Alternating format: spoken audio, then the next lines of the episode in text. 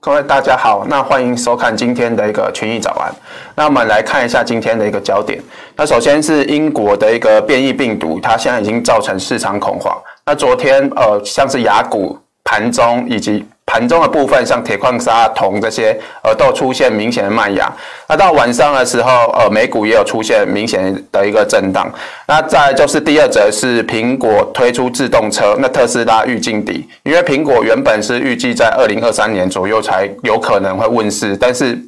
呃，最新的一个供应链的一个消息，预期说明年的九月份可能就会有一些呃汽车来做一个问世。那先前也有多辆呃传出说有多辆的呃大概六辆左右的一个自驾车已经开始在做道路的一个驾驶。那再来第三个是中国跟澳洲的一个呃贸易紧张的关系连锁效应。那铁矿砂、煤矿是持续就是做一个大涨。那多区呃在现在在中国境内很多的一个呃省份，现在多区也开始做一个限定那会对基本金属带来怎样的影响？我们等下会来谈一下。那再来就是央视从呃九月份开始，那最近的部分是呃多次报道黄豆跟玉米的一个炒作现象。那在相关的一个农产品的一个中国网站都可以看到很多的一个劝世文，就是呼吁大家赶快卖这些呃黄豆跟玉米，因为它炒很高了。那中央也打算来做一个呃抑制价格的一个动作，但是这个其实从九月份开始就陆陆续续有开始做一个讨论。那目前的一个黄豆玉米价格在不管是在国际还是在中国境内，呃现在的价格都是持续的一个上涨，是压抑不住。那我们等下也会来谈一下为什么会这样。那再来就是大宗商品的一个咨询机构，这干事，那他们的总裁是有访，就亲自到巴西的一个庄园，咖啡的庄园来做一个实地的一个访查。那谈完之后，他认为巴西的咖啡可能会上演二零一四年的一个干旱的灾情，那会推升咖啡的一个价格。那首先我们看到，呃，苹果跟特斯拉这方面，为什么苹果要做电动车？那特斯拉纳入呃标普五百之后，股价是呃持续性的一个震荡走跌。呃，首先在特斯拉最近股价为什么涨这么多？因为市场认为说它主要未来靠的是在卖软体，因为它软体的一个毛利率大概是占它的八成左右，硬体的毛利率其实大概只有十七 percent。那今年特斯拉的一个硬体占它毛利的一个比重大概是七十四 percent，那软体大概是二十六 percent。那预估在二零三零年的时候，它的毛利率会呃呃，就硬体的部分会降到三十三 percent，未来是靠软体，因为软体会占到接近七成，这也是呃特斯拉为什么。呃，很多呃，实际的一个大厂，像福特这些，呃，福斯这些公司是都没办法打压它，它股价还是持续的一个向上。最主要的原因就是因为它是靠软体呃的一个想象题材。但是呃，苹果现在开始准备要推动特呃电动车的这部分，也就是说会变成呃特斯拉它的强劲的一个对手。那为什么特斯拉最近股价会出现震荡？就是因为原本呃预计是二零二三年才有可能会做一个推出，但是供应链现在是讲九月份，就是有已经开始做一个呃暖身的动作。那现在有数十辆的 Apple Car 已经。在加州进行路测哈，那我们看到苹果它其实除了卖手机之外，它后续呃在近几年是推出很多一连串的一个服务，而且在营收部分也是不断的一直提升。那预估大约二零二四年在营收就是呃服务的这部分，大概营收会有一千亿美元，那在营收大概是三成。那目前这个呃毛利率大概是四十五 percent，其实跟呃，可以看出，就是软体的一个毛利其实相对是比较高。那大家也知道，其实苹果在推出手机之后，它还有一连串的一个呃物联网的一个应用。所以，其实在呃苹果的一个电动车的想象跟呃实际应用的一个题材方面，呃，大家也会。呃，比较期待一点，所以会对特斯拉股价有所压抑。那我们看到昨天，呃，苹果的一个股价是做一个跳空上涨，二点八五 percent 左右。那特斯拉的一个股价在纳入标普之后，呃，昨前天是下跌，昨天又继续下跌一点四六 percent，就可以看出，呃，苹果其实对它的压力不轻。那以昨天的一个呃美股的一个整体表现来讲，虽然纾困案以及呃一点四兆的呃预算支出是有做出。呃通过的一个状况。但是呃以昨天美股来看，对它的激励来讲是相对比较有限一点。最主要就是大家都聚焦在英国的一个变种疫情之下。那美国的一个疾控中心他们是有表示说，现在英国的一个变种病毒已经有可能在呃美国传染。那 WTO 也表示说，现在已经有很多个国家。都已经出现英国的变种病毒，甚至呃连南极这种活性很低的一个地方也出现三十六例的病毒。那现在呃根据 CNN 的一个报道，目前辉瑞跟 Moderna 现在都在对新的病毒做一个有效性的测试。那我们昨天看到。昨天的一个科技股主要是在苹果股价上涨的一个支撑之下，是相对比较抗跌一点。但是呃，昨天呃也可以明显发现到，在盘面上有一些呃获利调节以及变现的一个卖压非常明显。因为像是疫情股 Moderna 也是跌了大概九 percent 左右，吉利德科学这边呢、也是跌了大约二点六 percent。那像是呃 BIO 这个那。的 T 区这个呃是跌了大概五 percent，那辉瑞也是持续的一个下跌。那先前比较强的银行股在昨天也有大概两 percent 左右的一个呃跌幅。那盘面上只有基呃就是科技类股跟房地产类股相对是比较抗跌一点。那至于呃这个是某天啊是跌了大概接近九 percent。那我们从呃概念股方面，FNG 是呈现一个涨跌互见的状况。那至于在呃拜登概念股这个呃太阳能股的部分是出现了一个大涨，最主要就是因为纾困案。里面它有一笔金额是呃，是对呃干净能源的一个抵税的一个优惠，所以呃最近的一个太阳能股它是属于一个连续性的一个大涨。那呃美股的一个四大指数来看，其实像价值股的这一边道琼，呃昨天拉回相对是比较深一点，但是呃科技股的部分表现就是比较抗跌一点。那整体来看，我们已经呃明显的看线到。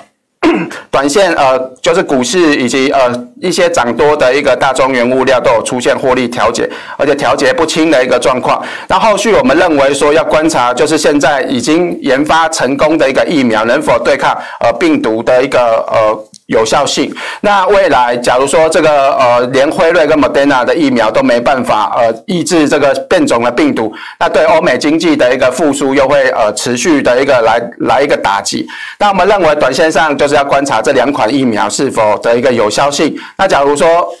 没办法，呃，抑制这个变种病毒，美股四大指数可能会出现震荡加剧的一个现象，这边就要稍微做个留意。那至于在台股的部分，呃，昨天主要下跌的一个主要原因，就是在第一个就是病毒，再就是。呃，国内也有传出的一个本土案例，再就是在劳退基金的一个代抄部分，呃，因为代抄有十二间呃代抄的公司，那目前就是除了富华投信之外，统一投信也遭到约谈，那市呃市场也是会影响到一些呃做多的一个情绪，那也引起了一些呃呃获利调节的一个卖压。那昨天的一个呃台积电跟台达电这一边是主要呃领跌的一个个股，那。抗跌的一个个股指标，其实呃相对它是比较分散一点。那其实呃虽然大家都知道说呃台股的呃明年基本面以及资金面的一个利多支撑，但是短线上啊就是呃遇到利空，它还是要进行一个测试支撑的一个动作。那尤其是这一次的一个本土案例，它是发生在上市的一个公司，接触的人是比较多。那这个呃，另外就是说时间点，它又遇到圣诞以及呃跨年的一个活动，人会比较聚集的，人会聚集比较多的一个状况，所以呃，这也让疫情国内疫情再度呃恶化的一个。呃，担忧也是浮上了台面。那我们盘面上来看啊，就是最近领涨的个股大部分都是半导体，但是呃，最近几天台股震荡的一个呃领跌的一个族群，也是在电子跟呃金融的一个族群。所以呃，从这边我们认为说台股的一个呃调整筹码以及震荡会持续。那从散户的一个呃筹码来看啊，过去呃台股。拉回空间是相对比较有限，主要就是因为市场的一个资金相对是比较偏多一点，那加上当时的散户它是持续的一个看空，但是现在的情况比较不一样的是，呃，虽然市场的一个资金变多，但是呃，在疫苗以及呃呃。疫情的一个担忧之下，大家会比较呃偏望呃偏向观望保守。那现在的一个散户的一个呃期货的一个筹码，它是由空翻多，所以我们认为说现在的一个台股的震荡可能会加剧，那甚至呃不排除呃可能会拉回到月线以下的一个支来做一个测试支撑的动作。那我们认为呃整体台股还是持续的偏多。那假如说有拉回到月线以下，就可以做一个呃逢低的一个做承接的动作。那至于在呃，呃，台积电的这个部分也可以明显看到，呃，最近美股的一个持续的拉回，那这个呃，对台积电呃现股的一个溢价幅度，过去是有大约十七、十八 percent 左右，那现在的一个溢价幅度也是持续做一个收敛，那所幸呃外资在这边的卖超其实是相对比较有限，所以对它卖压是相呃比较少一点。那昨天呃台积呃联电的 ADR 是。呈现一个震荡，那外资在昨天的联电是卖超了大概三点四万张，啊，短线上我们认为，呃，联电还是会持续的一个横向的一个震荡整理。那 OTC 的部分，先前是预期说我们会挑战一百八十一的一个压力，那其实有稍微做一个突破之后就做个拉回。那短线我们认为 OTC 呃表现应该会比现货还要弱一点。那短线我们不排除它会测试一七一跟一七三的一个支撑。至于黄金的部分，呃，今年以来我们假如从这边高点来看。就可以发现到黄金见高之后，它是呈现一个盘跌，最主要呃这一段时间都是跟疫情跟疫苗比较有关系。那疫苗接续的一个传出利多，持续的打压黄金。那加上呃最近的疫苗又传出三期的利多，让黄金跌到呃一千八以下。那我们认为说，其实大家假如有注意到，就是最近其实呃疫疫苗的利多还是持续，但是黄金现在的价格已经呈现一个垫高向上的一个态势。那也就是说现在。在疫苗对黄金的打压，其实有一个利空钝化的一个状况。那我们认为，接下来黄金会慢慢的一个呃反应呃经济复苏的一个通膨回升，那实质利率下跌会让呃。黄金做一个震荡走升，那短线上因为呃获利调节卖压，让美元做一个呃走强，那也压抑了黄金在这边做一个整理。那我们认为说近期的黄金应该会在一八五零到前呃一一九二零这个呃转折的一个附近做一个整理。那突破一九二零这一边就代表黄金已经启动一个多头的一个走势，可以做个留意。再就是在刚才有提到中澳的一个紧张，间接导致呃一个限电的一个状况。那因为中国其实它。呃，两两国的贸易关系是有出现一些呃分歧。那现在中国虽然是尚未禁止铁矿的一个进口，但是他们用行政的一个制裁来让铁矿的砂轮在港口做一个无法靠岸，所以最近的一个呃铁矿才会因为供给的问题出现持续的一个大涨。那最近湖呃湖南省发改会它是有启动一些呃限电的一个措施，呃最主要限电的一个四大因素就包括呃工业生产快速成长的拉动。用电需求，当然，呃，中国这一方面因为天气寒冷，所以大家都会开暖气，那这也会增加用电的一个负荷，以及有部分的一个机组，因为呃长期的一直呃发电，所以它是造成了一些呃故障，也需要维修。那当然就是跟煤矿在下半年的一个需求是慢慢的减少，因为已经慢慢步入到。淡季的一个部分，它加上中澳关系，煤炭也受到一些限制，所以呃导致限电的一个状况。那我们看到从过去这几年来讲，从九月份开始，呃其实煤炭的一个进口量都是持续的一个降低，但是因为呃今年第四季中国这边是属于一个淡季不旺的状况，所以煤炭的一个呃进口量其实还是呃下滑幅度比较没有那么多，但是呃美国呃澳洲的这个部分会让。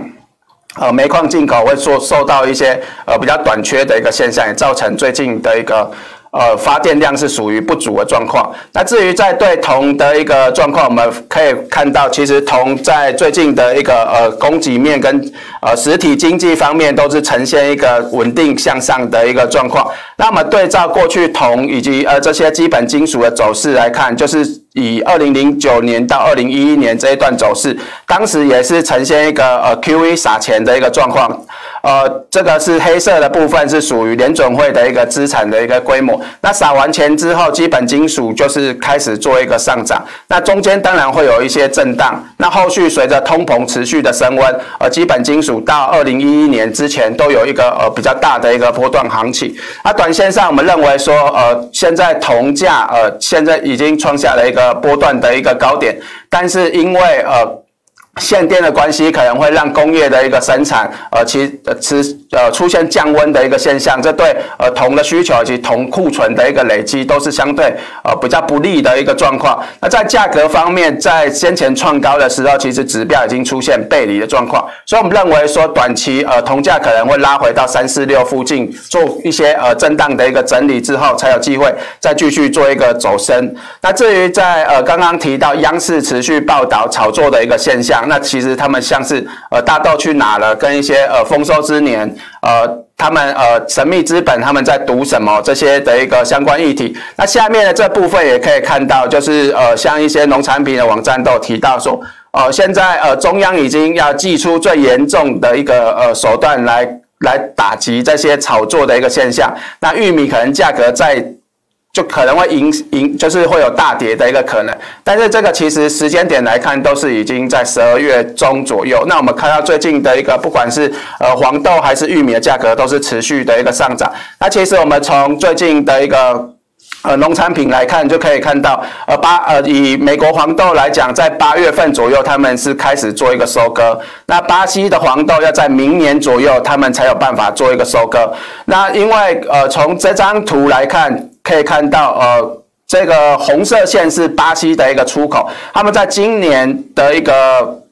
大约三月份左右，他们出口就是持续的一个大增，所以这让他们国内自己都没有黄豆可以使用。那现在因为反圣婴的一个因素的一个影响，呃，巴西他们是延后播种，所以我们预期说可能呃在明年的二月份，呃，巴西都没有呃都没有办法有黄豆出口到中国的一个现象。那现在市场上最大的出口国就是只有美国。那最近的一个呃农业部的一个 WASDE 的一个报。报告是持续的一个下调美国的一个期末库存。那目前呃，美国这边的库存消费比是大约剩下三 percent 左右，逼近呃二零一三年跟一四年那个时候库存消费比是二点六 percent。那最近又加上南美的一个天气不稳，可能会让巴西的黄豆又延迟做一个收割，所以黄豆就因此浮现了一个价格炒作的现象。那至于在呃价格的部分，就是持续的往上做一个垫高。玉米的部分。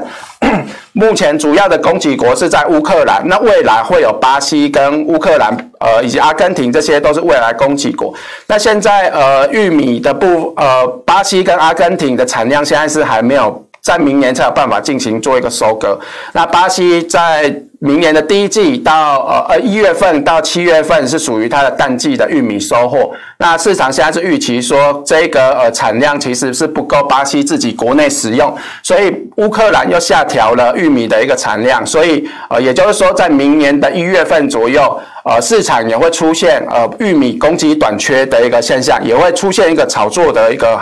行情。那至于在呃咖啡的这个部分，呃，就是呃刚刚有提到，就是大宗商品的咨询公司干氏总裁，他有亲自到呃巴西最大的一个呃就是那个咖啡种植的州，那他有到庄园来看，他已经看到就是说咖啡现在产业已经面临三十年以来最糟的状况，而且这个干旱啊会仿制二零一四年的状况。那二零一四年是什么状况？就是我们这一张图是呃。巴西的单位产量，那它是一公顷多少袋这样？那二零一四年当时的干旱，它除了影响到二零一四年之外，后续它还有影响到二零一五年以及二零一六年的一个干旱。呃，就是一一个产量状况。那呃，在呃这个是总产量的部分，就是包括阿拉比卡以及罗布斯塔咖啡。那这边呃，二零一四年受到呃干旱的影响，二零一五年这边产量也受到影响。那目前他看到的一个实际情况的的一个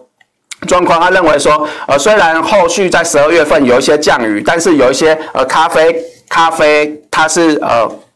有出现呃看起来很茂盛，但是其实它没有咖啡果的一个现象。那也就是说，之前的干旱已经造成咖啡树它的开花是做一个失败。那也就是因为这样的情况。我们也看到这边呃越来越多的一个机构，它是下调咖啡的产量。那目前以咖啡的价格来讲，我们这边用呃黄金切割率来看一下支撑跟压力。那近期的一个支撑是在呃下方是在一一八附近。那最近的价格大约在呃这个黄金切割率一百二十四元附近来做一个震荡。那我们预期说这边的一个价格整理完之后，还是有办法继续呃往这个进一步的压力一百三十点七五来做一个挑战。那整体来讲，以产业面来讲，我们认为突破前高呃一百三十五点六五这边的几率相对是比较高一点。那后续我们认为还会持续做一个向上。那以上是我们今天群益早安的内容。那我们下个礼拜再见。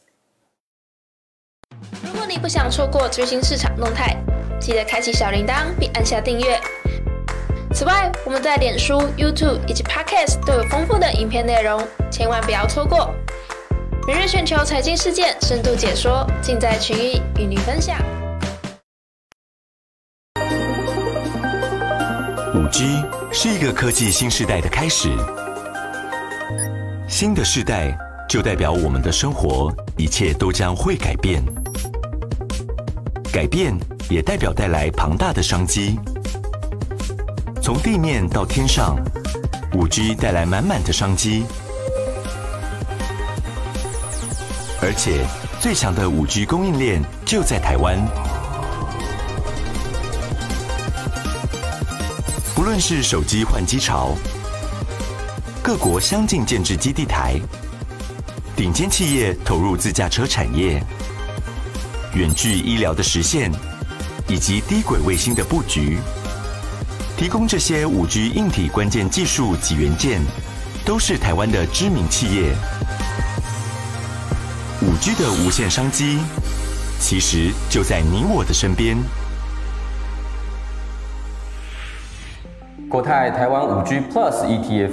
全球的五 G 在地的商机，最强的五 G 就在台湾。我们透过严谨的指数筛选流程，挑选出目前五 G 趋势下最优先受惠的顶尖台湾企业以及硬体制造商龙头，并从中挑选出获利最绩优的标的。而在追求获利之外，指数的殖利率表现不俗。长期来说，五 G 台湾队的表现更是优于大盘。这是目前台湾第一档，也是唯一的一档具有收益分配的五 G ETF，让投资人每年都有两次的领息机会。横向来看，我们涵盖了五 G 上、中、下游各种应用面向，不错过每个增长的机会。另外，纵向的来说，我们也关注下世代六 G 甚至七 G 的市场变化，随时调整相关的策略及方向，拥有五 G Plus，让您投资五 G 更超越五 G，跟上未来每次世代交替的新商机。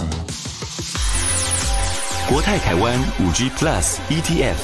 协助您超前布局科技新时代，是资产配置。资产增值的最佳选择，五 G 超世代，投资靠国泰。